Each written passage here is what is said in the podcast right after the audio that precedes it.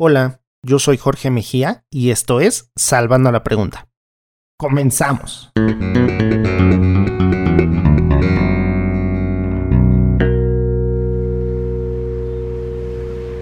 Este episodio de Salvando la Pregunta es presentado por Kings of Group.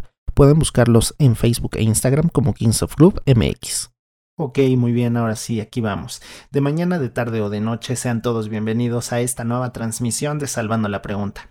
Muchas gracias por estar recibiendo este archivo de audio en cualquier locación en la que ustedes se encuentren el día de hoy y de poder recibir con mucha atención y alegría una entrevista más en este nuevo episodio.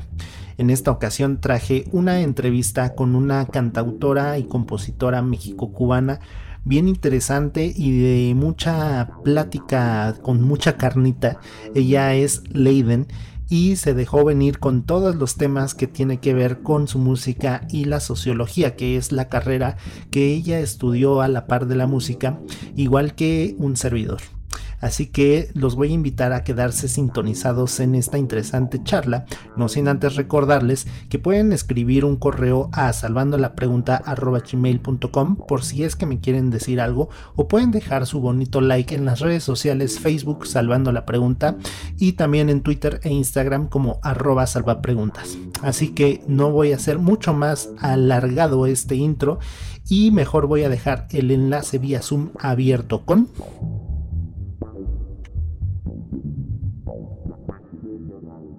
Leiden, bienvenida a Salvando la Pregunta. Qué gusto tenerte por acá. ¿Cómo estás? Muy contenta, estoy muy contenta. Vamos a ver eh, qué va a pasar. Ay, sí, siempre es un misterio. Los episodios aquí siempre son un misterio, pero me gusta que los invitados se vayan contentos. Así que vamos a ponerle énfasis a eso. Buenísimo. Aparte, el título es genial. O sea, el título es muy sugerente, pero te deja una incógnita. Así sí, que es... fascinada, fascinada estar aquí contigo y ser tu invitada. E, eso es más que nada la invitación de primera instancia a que se queden escuchándolo. Oye, si bien eh, vienes de una familia pues muy artística y pues tu abuelo eh, es uno de los grandes exponentes y pues influyentes del pensamiento latinoamericanista desde la poesía y el ensayo, y bueno, voy a hacer un paréntesis para quienes no lo saben, hablamos de, Roberto Fernández Retamar, eh, pues él mismo fue un hombre de academia. sé que gracias a él también fuiste como muy allegada a la lectura desde muy chavita y todo, pero pues uno a los 10, 12 años no, no dice voy a ser sociólogo. O sea, ¿qué, ¿cuál fue la lectura que realmente te despertó el interés para encaminarte como en ese sentido a la academia? Es muy curioso y es muy bonita la pregunta también, porque, bueno, justamente como, pues como dices, este, vengo de una familia, sobre todo el ala materna de mi familia, este, se ha dedicado a sus impulsos creativos. O sea, yo como cubana, mexicana, este, pasé toda mi primera infancia, o sea, realmente eh, como gran parte de mi formación fue justamente con mi familia eh, cubana. Entonces, eh, mi abuelo, quien se dedicó a las letras durante toda su vida, a la academia también, mi abuela crítica de arte, sobre todo de la plástica cubana y la plástica latinoamericana, eh, mi tía, quien es, médico, además es cuentista y actualmente se dedica por completo a su creación literaria.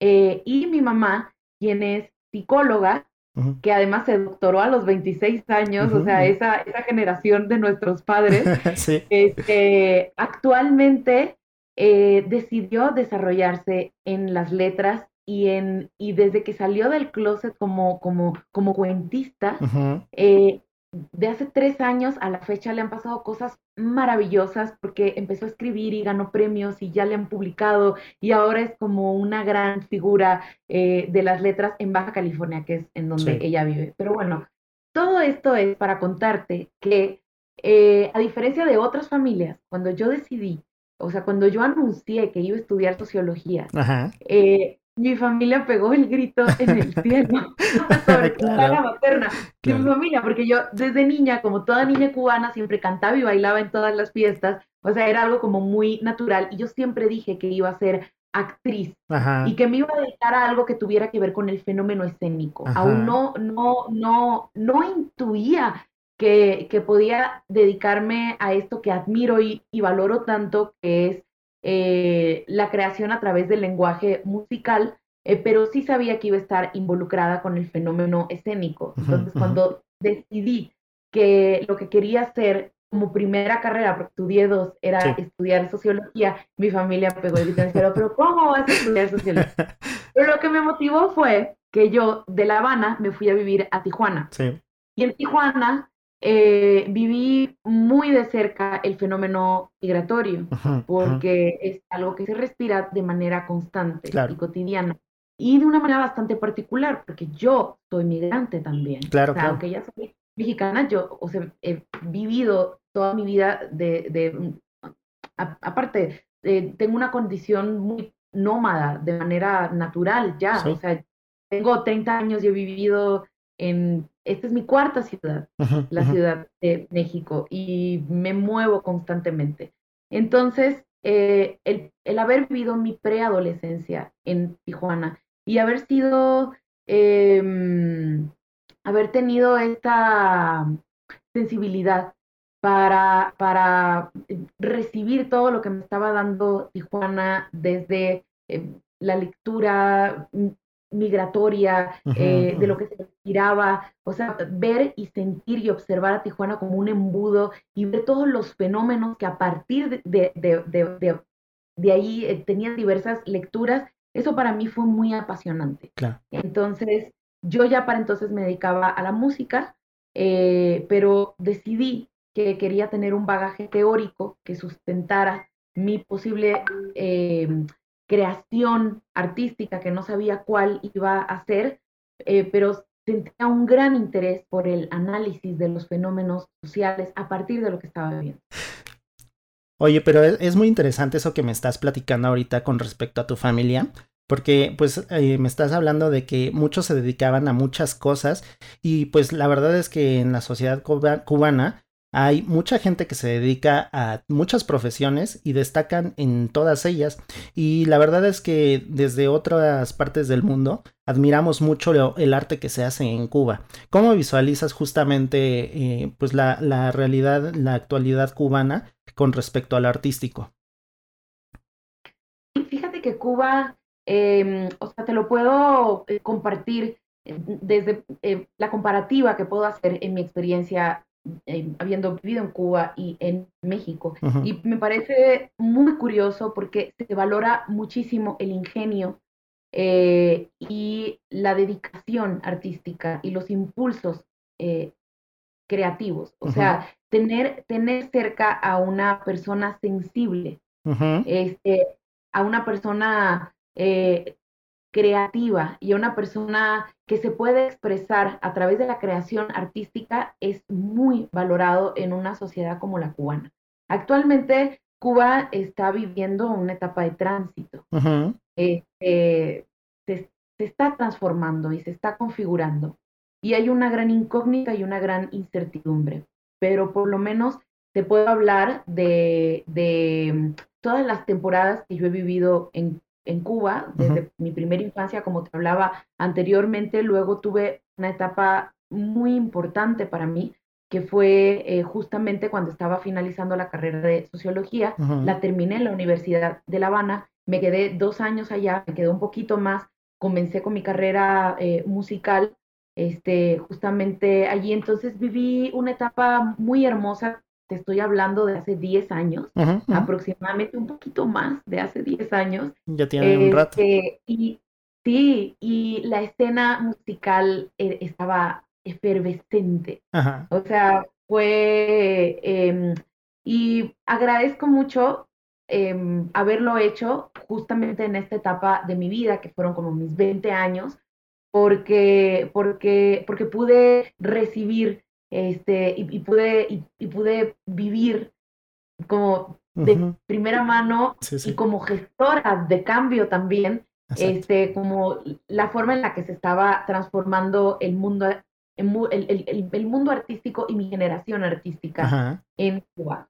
Pero esto te lo cuento también porque actualmente ninguno de mis amistades eh, con las que estuve relacionándome, ninguna vive en Cuba en este momento. Okay. Entonces, no, no sabría eh, como decirte con total certeza cómo está en este momento eh, el, fenómeno artístico y el fenómeno musical. No obstante, hay algo bien interesante eh, y, es, y es el movimiento de San Isidro. Y me parece importante ahorita tocarlo porque tiene mucho que ver con el movimiento político que se está generando en Cuba, ¿no? Que, que o sea, hubo como mucha polémica hace como un mes pero al mismo tiempo también una gran nube de desinformación. Y este movimiento este, de, que, que, era de protesta, pero sobre todo de, de reestructuración eh, constitucional dentro de Cuba, porque realmente surge del, del, del, núcleo de las familias y de, la, y de la sociedad cubana, de gente que vive en Cuba, que quiere seguir viviendo en Cuba, que no quiere migrar y lo que está, y, y lo que está pidiendo son eh, transformaciones o que se cumplan artículos en la Constitución. Sé que no vamos a ahondar mucho en el tema, pero este, quienes generaron este movimiento hace un año fueron artistas plásticos. Ajá, y, y, se llamó el movimiento de San Isidro. Entonces sí es como muy importante para poder entender qué es lo que está pasando ahorita en Cuba que no tiene nada que ver ni con la gente en Miami, no tiene nada que ver con extranjeros, no tiene nada que ver incluso con eh, cubanos fuera de Cuba. Tiene que ver, eh, se generó a partir de un movimiento artístico y de ahí se permió al resto de la población. Y, es un buen punto de partida para quienes gustan investigar un poco más al respecto, porque justamente si es de primera mano la información, puede ser mucho más informativa, valga la redundancia, que pues toda esa nube que viene pues movimientos políticos que se han montado y, lo han, y lo han deslegitimado. O sea, este es un movimiento totalmente legítimo este, y es importante conocerlo desde, eh, desde su núcleo, desde donde surge. Sí, exactamente, sí, exactamente. Y, y, es que justamente una de las cosas que, que a mí me, me volaron la cabeza, el mismo día que te conocí me enteré de tu existencia, que te escuché cantar y aparte supe que era socióloga, me voló la cabeza y dije, wow, esta chava de dónde andaba escondida, porque yo también soy sociólogo. Entonces, eh, una de las cosas que justamente me llamaron mucho la atención fue que habías estudiado sociología, ¿no? Y pues yo he contado aquí en el podcast muchas veces cómo fue que yo me ligué a la música después y cómo fue que estudié eh, pues durante mucho tiempo música, etcétera, etcétera. Eh, pero para ti, ¿cómo fue ese ligamiento entre la sociología y la música posterior a tu carrera guía, que fue justamente, como dices, la sociología en primera instancia? Mm, bueno, eh, yo soy muy nerd.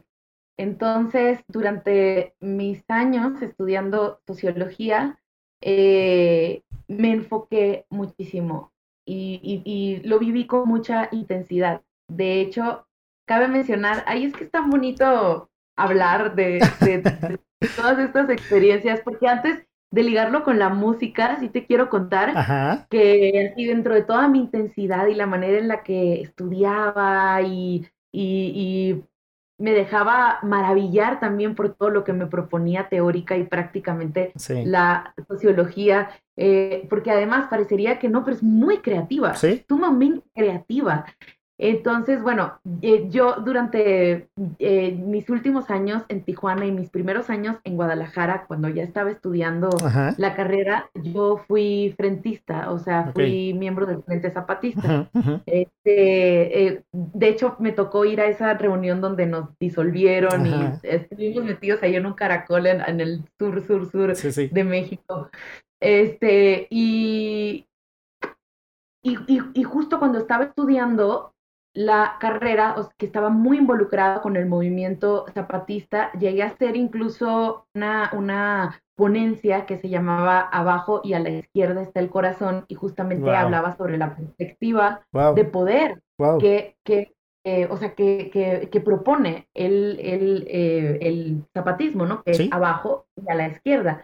Entonces, la primera vez que fui a Europa, no fui cantando. O sea, las últimas veces que fui como socióloga. Wow.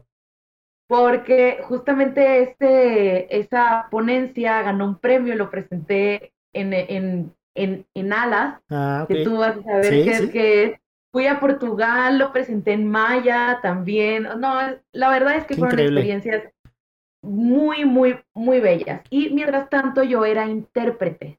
De, o sea, eh, eh, como en el, en, el, en el meantime me desahogaba un poquito haciendo música, bueno, no hacía música, lo que hacía era em, cantar canciones que me apasionaban del género latinoamericano y teníamos un, grupo de canción latinoamericana, se, llamaba, se, llamaba Chacaimán. Ok.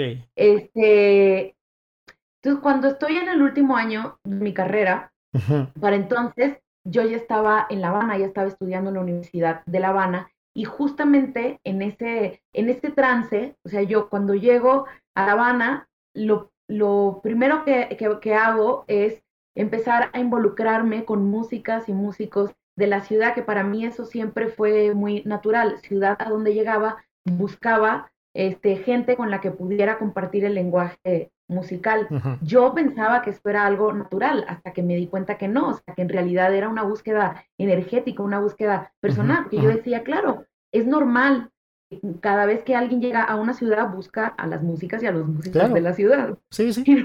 uno, uno, busca a sus semejantes, ¿no? Sí. Ajá, exactamente. Entonces ahí me empiezo a involucrar con una banda que justamente estaba haciendo música original. Ok. Entonces, ahí empiezo a componer.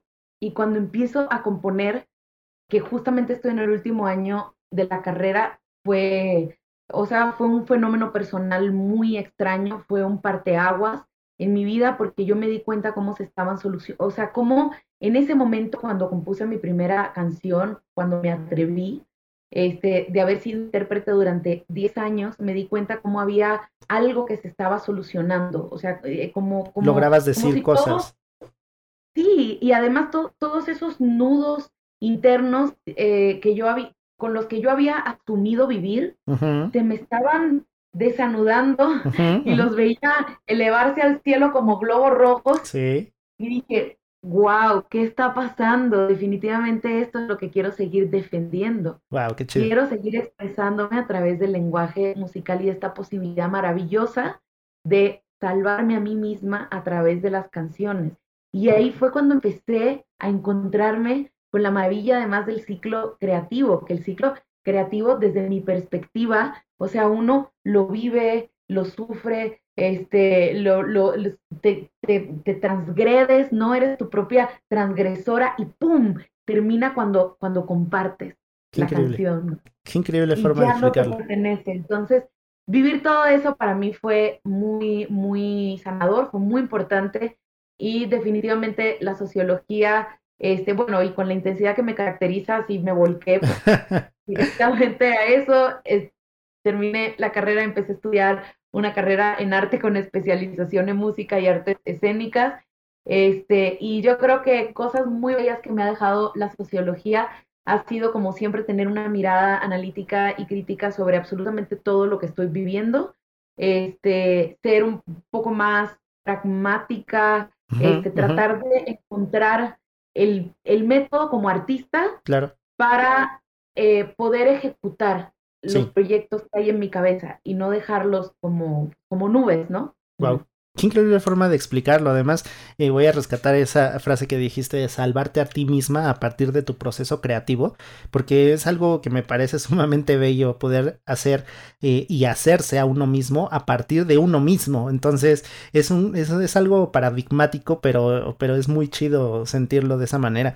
Eh, y pues justamente mm, llegaremos más adelante a la parte de la composición eh, tanto musical como lírica, pero eh, pues hace rato que hablabas que pasaste de, de, La Habana a Tijuana y luego te fuiste a Guadalajara y ahora ya estás acá en la Ciudad de México, ¿no? Eh, Tú que has podido ver ese proceso, pues desde un punto de vista incluso hasta ajeno a lo que es estar aquí en México normalmente, siempre decimos que, bueno, en, sociología no, no, sé si a ti te haya sonado esa frase de que en México hay muchos Méxicos. Entonces, eh, ¿cómo te ha parecido el, el, ver el desarrollo social desde una perspectiva, pues a lo mejor, eh, pues ajena y aparte dedicándote a lo que te dedicas?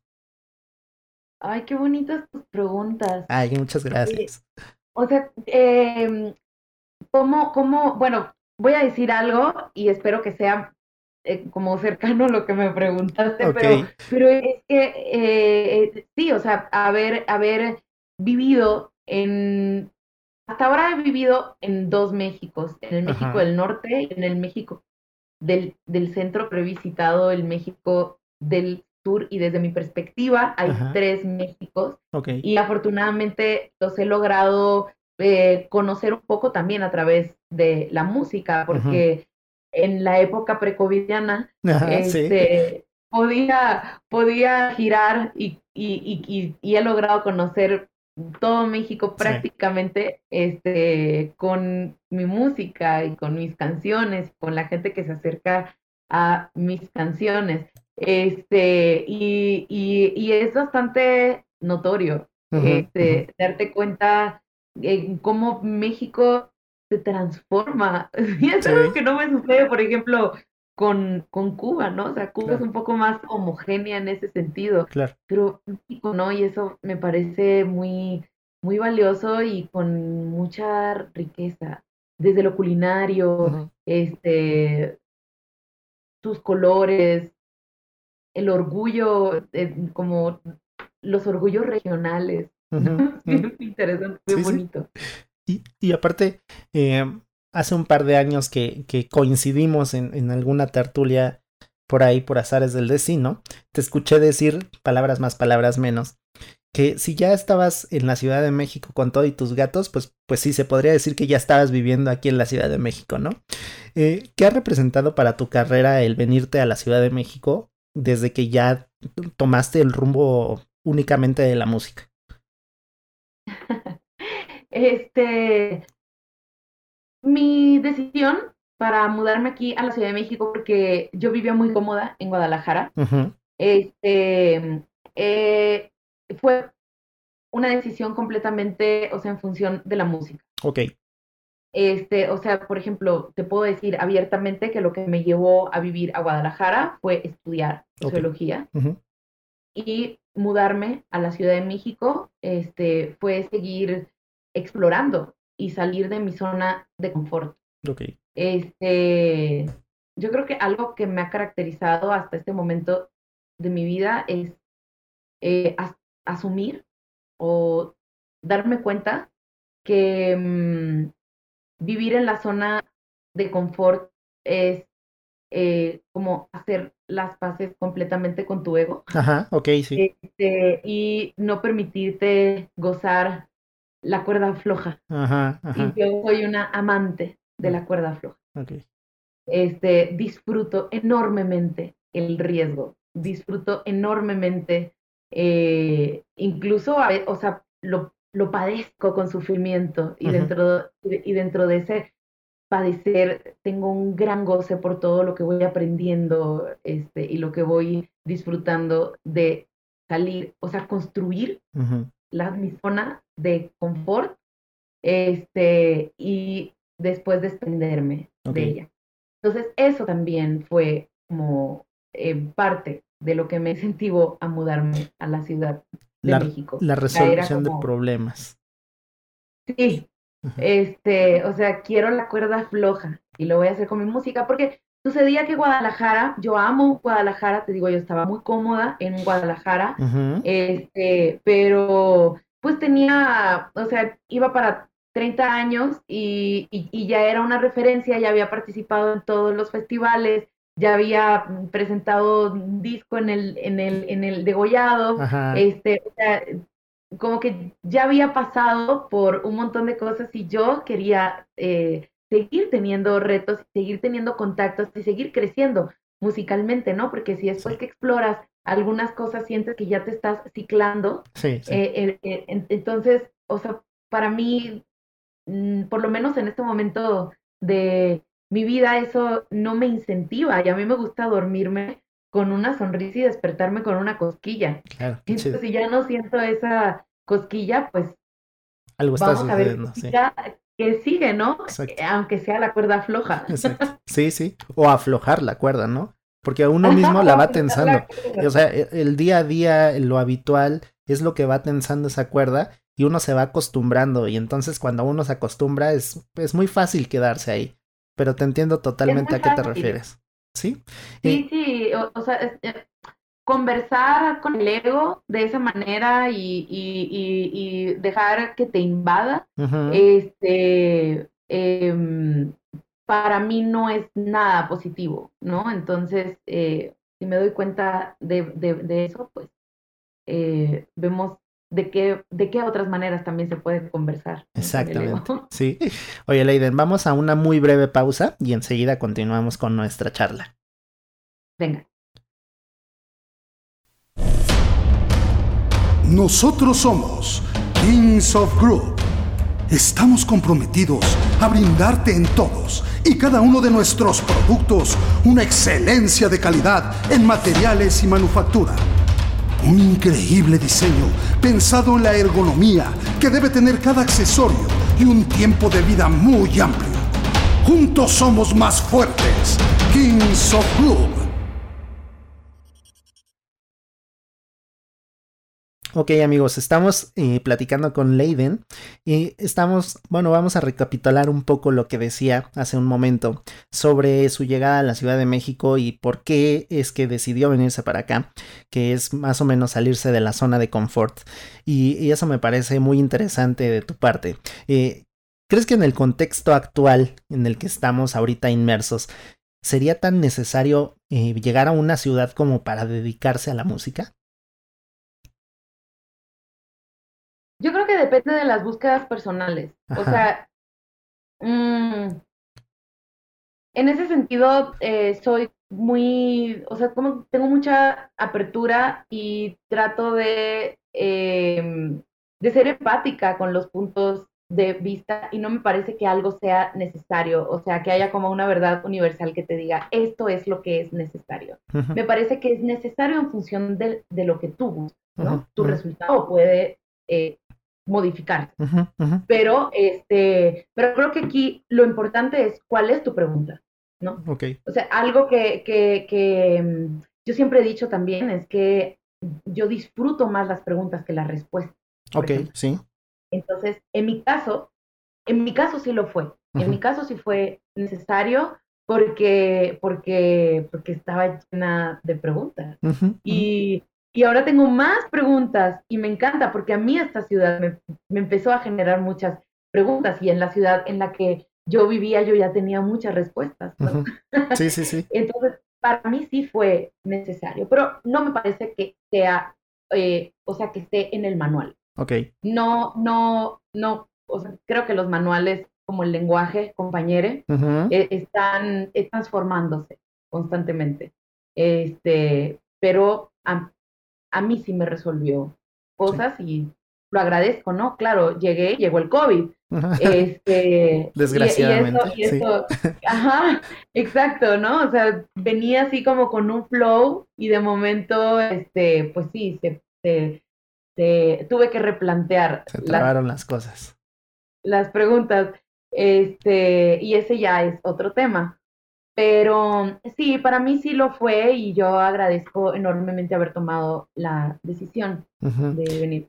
Y, es que después de tu segundo disco que se llama Los muertos también dejan flores, eh, pues como que hubo un cambio eh, pues muy notable en tu forma de, de, composición. Y antes de llegar como al tema discursivo, eh, me parece importante enfatizar que el cambio rítmico que hubo a partir de ese segundo disco, pues deja entrever muchas de las cosas que es hoy Leiden.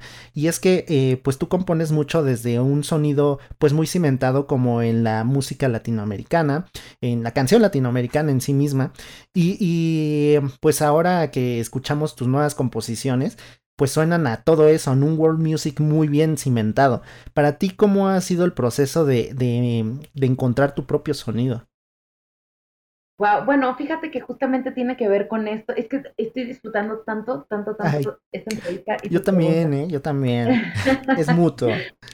Ah, fíjate que, que, que, justo tiene que ver con esto que te, que te, comentaba en la pregunta anterior, este, de que, eh, de que lo que más disfruto es estarme planteando eh, preguntas, o sea, que lo que más disfruto son como las interrogantes, este, como mis propios como replanteamientos, este, y, por, por lo tanto, me considero una artista o una mujer en constante búsqueda. Ok. Entonces, hasta este momento, mis materiales artísticos responden justamente a aquello que estoy buscando en ese momento. Este, em, o sea, me uno, por ejemplo, a, a- a- a estas em, aseveraciones, ¿no? Que hace Kevin Johansen, que, que- que dice, yo soy un desgenerado, ¿no? O sea, yo me he considerado desde el inicio de mi carrera artística una desgenerada total, no le temo al, al género, este, eh, soy estudiosa de varios géneros, pero eh, soy hija de esta posmodernidad también y yo agradezco y grito a los cuatro vientos que viva la diferencia. Y en, mi- en, en el, en, el, en, en el bagaje de mi mochila de vida cargo un montón de experiencias, cargo muchos géneros que me fascinan, que me encantan. Y desde que escuché a Manu Chao cuando era una niña, a mí me voló la cabeza el tema de la fusión y me di cuenta cómo era hija de, de, de, de eso. Este, y que si tenía que responder a algo era a mí. Claro. Entonces, cuando comencé con mi primer disco, eh, eh, tenía muchas cosas que decir en ese momento este, y exploré con todo lo que tenía a la mano. Sí. Después tuve un- una etapa de mucha introspección y quise eh, trabajar desde una parte muy cerebral y menos intuitiva de las Ok. Este, entonces, y- o sea, mi búsqueda con los muertos también, San Flores, fue una búsqueda sumamente cerebral. Quería llevar a las canciones al, a un lugar inusitado. O sea, si una canción a mí me evocaba un blues, quería transformarla en otra cosa que quién sabe qué fue. Esa fue mi búsqueda con los muertos también. Dejan Flores, eh, un- una búsqueda sumamente orgánica también, este, y propusiera otra sonoridad dentro de lo latinoamericano. Entonces siento como que logré saldar una, una, una, una cuota personal, o sea, yo logré resolver en esos momentos lo que quería resolver con los muertos también dejan flores. Y es muy curioso porque todos mis discos y mis canciones realmente están narrando una etapa de mi vida. Entonces ahí siento como que solucioné algo Ajá. y me di cuenta justo después de ese viaje, mi siguiente búsqueda fue una búsqueda mucho más corporal. Entonces empecé a hacer las paces con mi cuerpo y empecé a hacer las paces también con, eh, con esta parte caribeña de mí, que- que- que a veces me costaba trabajo explorar y expresar a través de las canciones, o sea, empezar a conversar con mi, con mi, con mi sensualidad, empezar a conversar con mi, con mi mujeridad y empezar a componer también desde lo corpóreo y de lo rítmico. Claro, claro. Y, y eso fue un, un tránsito muy bonito y muy interesante porque logré comprender otras cosas de mí a partir de nuevas preguntas que me planteé. Entonces, con eso me impuse nuevos eh, retos creativos Ujú. y al final de cuentas, con lo que uno termina trabajando son energías Exacto. una va llamando y, en- y entonces fue la oportunidad justamente en medio de esta eh, vorágine asombrosa, eh, creativa por la que estaba pasando, pues de trabajar con Celso Piña y de poder entonces eh, trabajar, ¿no? Con, con, con, Sí, con, sí. con estas otras em, propuestas sonoras, este, y así fue que empecé a em, hacer como todo este mundo musical que fue Impulso Natural, que es como mi tercer álbum de estudio, que en realidad es un EP, Sí. este, y que respondió justamente a esas búsquedas. En ese inter mudo a la Ciudad de México y ahora pues llega el COVID, entonces ahora tengo una búsqueda Sí, sí. muy emocional, muy emocional. Este, fíjate que en este, en estos, en este año y medio Ajá. que he pasado por un montón de cosas, ha sido un, un, un, o sea, como surfear una ola y estar arriba y abajo al mismo tiempo Sí, sí. pero he tenido un montón de hallazgos, muchísimos hallazgos. Y uno de ellos, por ejemplo, es que yo he repetido a, a lo largo de, bueno, desde que comencé a componer, dije, wow, conecté con mi centro. Ajá. Entonces he repetido a lo largo de esta década, porque este año cumplo 10 años eh, como cantautora, este, he repetido siempre que la mejor manera de componer y compartir tus creaciones es conectando con tu centro. Convencidísima de eso. Pero en esta pandemia, Jorge, me di cuenta que no tengo un centro. Tienes varios. y que es muy bonito poder eh, conversar con ellos y ya, y ya, o sea, aquello a lo que yo llamaba un centro era, era una multiplicidad este, súper poderosa de centros que si lograba como fragmentarlos, podía también explorar cada uno de esos centros. Y eso es justo lo que he estado haciendo ahora y lo que he estado haciendo con la música también, intentando conectar con esos centros y yéndome también como a lugares muy profundos, muy emocionales, de contacto con el público también, hacia dónde va la música y, y qué me está sugiriendo también.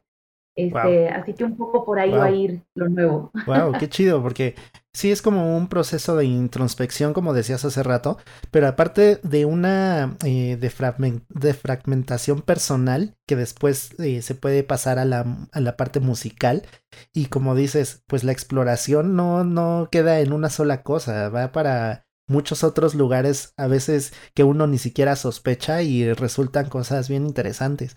Y, y es que justamente, eh, ahora sí, hablando ya como de la parte específicamente, pues lírica, eh, pues obviamente ya hablamos hace un ratito de, pues cómo fue tu desarrollo académico desde la sociología y demás, y justamente por eso creo que muchos de los temas que pues tú tocas en tus, en tus letras, pues lo haces desde una perspectiva, pues no solamente en donde generas empatía, sino que además te involucras con el tema. Eh, hay ahorita muchos temas y muchos tópicos pues bastante eh, pues muy inquietantes en nuestra sociedad al día de hoy. Eh, ¿cómo, ¿Cómo justamente es que decides cuál es el, el, tema al que vas a seguir brincando cuando hay tantos tópicos tan interesantes y tan problemáticos? Ah, sí, sí es una pregunta interesante, pero fíjate que ahorita eh, ahorita estoy optando por componer sin premeditarlo. Ok, ok. Así surgieron canciones como Hasta Salvarnos, que la hice justo hace un año y medio. Este, ahora una reciente que se llama Destino, que lo he compartido un par de veces en alguno que otro live y la gente se, se permite atravesar cabrón por esa rola. Este, ahorita estoy en ese proceso, estoy en el proceso de, de agarrar el piano, la guitarra o caminar y, y, y trabajar Dejarse ir. Sí, sí, sí, sí. Ahorita estoy justamente en eso y lo estoy disfrutando porque además no tengo ninguna prisa. o sea, no siento, no siento nada atrás de mí, ¿no? O sea, no hay, no hay, no hay una prisa, no hay una premura, no, no hay este como, o sea, la única necesidad es la que surge en el momento en el que decido componer. Y, y, y quiero vivir ese momento y ese proceso, porque además de manera paralela estoy haciendo otras cosas que estoy disfrutando mucho, que justamente de eso te hablaba hace rato cuando te hablaba como de que estoy encontrando otros centros en mí y justamente este para octubre voy, voy a, hacer ya público que, estoy desarrollando un sello de mujeres en la música. Este, se llama Jueves, estamos haciendo canciones juntas, estoy apoyando los proyectos de compañeras, estamos creando comunidad y es algo que me ilusiona mucho porque es una forma también desde la trinchera musical de ser gestora de cambio y transformación para buscar nuevas narrativas dentro del nuevo ecosistema musical. Este, o sea, tumbar murallas, tumbando eh, paradigmas, ¿no? Este, y, y,